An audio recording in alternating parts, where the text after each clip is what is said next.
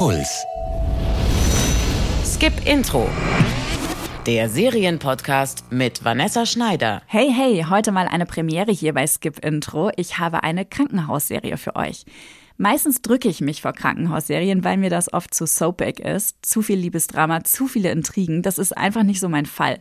Wenn ihr mich trotzdem von Grey's Anatomy überzeugen wollt, versucht das doch gern mal. Ihr könnt mir bei Twitter schreiben oder auch an podcast.deinpuls.de. Die neue Netflix-Krankenhausserie Lennox Hill ist aber eine ganz große Ausnahme für mich. Warum? Das hört ihr jetzt. Lennox Hill ist eine bemerkenswerte Serie. Eine der besten Serien des Jahres. Lennox Hill ist eine Doku-Serie. Im Gegensatz zu Grey's Anatomy und Co. erleben wir hier echte Ärztinnen und die Klinikbelegschaft hautnah in ihrem Alltag. Und der ist im gleichnamigen Krankenhaus Lennox Hill in der New Yorker Upper East Side wirklich extrem bewegend. Harry, ich bin's, Dr. Macri. Hello, darling. Man kann sich nicht aussuchen, wer kommt. Darf nicht urteilen. Larry, wo wohnst du zurzeit? Auf der Straße. Okay, nicht in der? Notunterkunft? Man muss sich ein Herz für das Schicksal dieser Menschen bewahren. Sich unvoreingenommen ihnen und ihren Problemen stellen. Während in den gängigen Krankenhausserien meist AnfängerInnen im Fokus stehen, die sich erst hocharbeiten müssen und mit den arroganten Chefinnen und Chefs kollidieren, folgen wir in Lennox Hill eben diesen ChefärztInnen.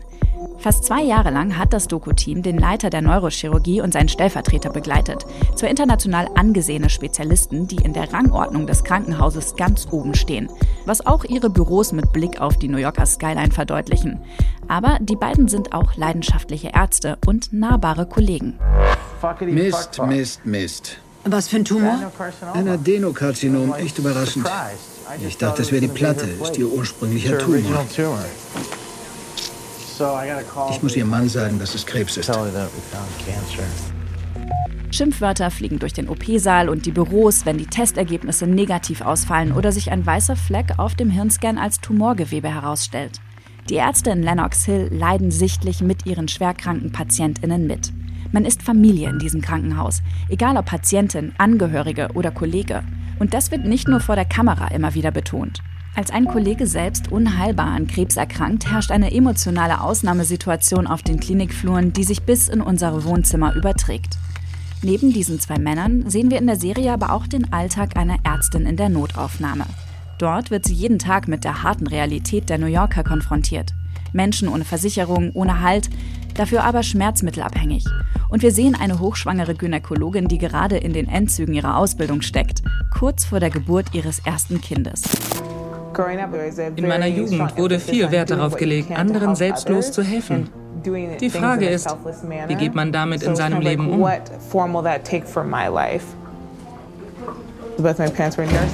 Meine Eltern waren beide beim Militär in der Krankenpflege. Ich wurde quasi medizinisch geprägt. Die SerienschöpferInnen haben es geschafft, den Ärzten und Ärztinnen ganz nahe zu kommen. So menschlich und verletzlich wie in dieser Doku-Serie zeigen sich die sogenannten Halbgötter in Weiß selten. Besonders stark ist Lennox Hill auch dann, wenn sie uns einen Einblick in das amerikanische Sozial- und Gesundheitssystem gewährt, das viele Menschen in New York am seidenen Faden hängen lässt. Nirgends werden die Unterschiede zwischen arm und reich so deutlich wie im Krankenhaus, wo die Krankenversicherung darüber entscheidet, wie lange und wie gut ein Patient oder eine Patientin leben wird, ob ein Medikament oder gar die Tumorentfernung bezahlt werden. Lennox Hill spendet acht Folgen lang sehr viel Hoffnung und Trost, obwohl wir auch PatientInnen sterben sehen. Und als Bonus gibt's noch eine brandaktuelle Sonderfolge obendrauf, die den Ausbruch der Corona-Pandemie in New York dokumentiert. Spätestens danach musste ich mir dann wirklich die Tränen aus dem Gesicht wischen. Lennox Hill wurde übrigens von April 2018 bis Ende 2019 gedreht und dann haben die MacherInnen nochmal von März bis Juni 2020 unter strengen Auflagen im Krankenhaus gefilmt, als in New York die Covid-19-Fälle quasi explodiert sind. Die Serie und auch diese Spezialfolge sind wirklich extrem sehenswert. Wenn ihr eine kleine Webserie für zwischendurch sucht, dann checkt doch mal die Sci-Fi-Serie Kontaktlos vom Hessischen Rundfunk in der ARD-Mediathek aus. Da geht es um eine Welt 20 Jahre in der Zukunft, wo Menschen immer noch nicht das Haus verlassen können und sich an den Kontakt zu anderen erst wieder gewöhnen müssen. In diesem Sinne, bis zum nächsten Mal, passt auf euch auf und Fortsetzung folgt. Skip Intro. Der Serienpodcast von Puls. Jede Woche neue Serientipps. Auf deinpuls.de slash skipintro. Puls.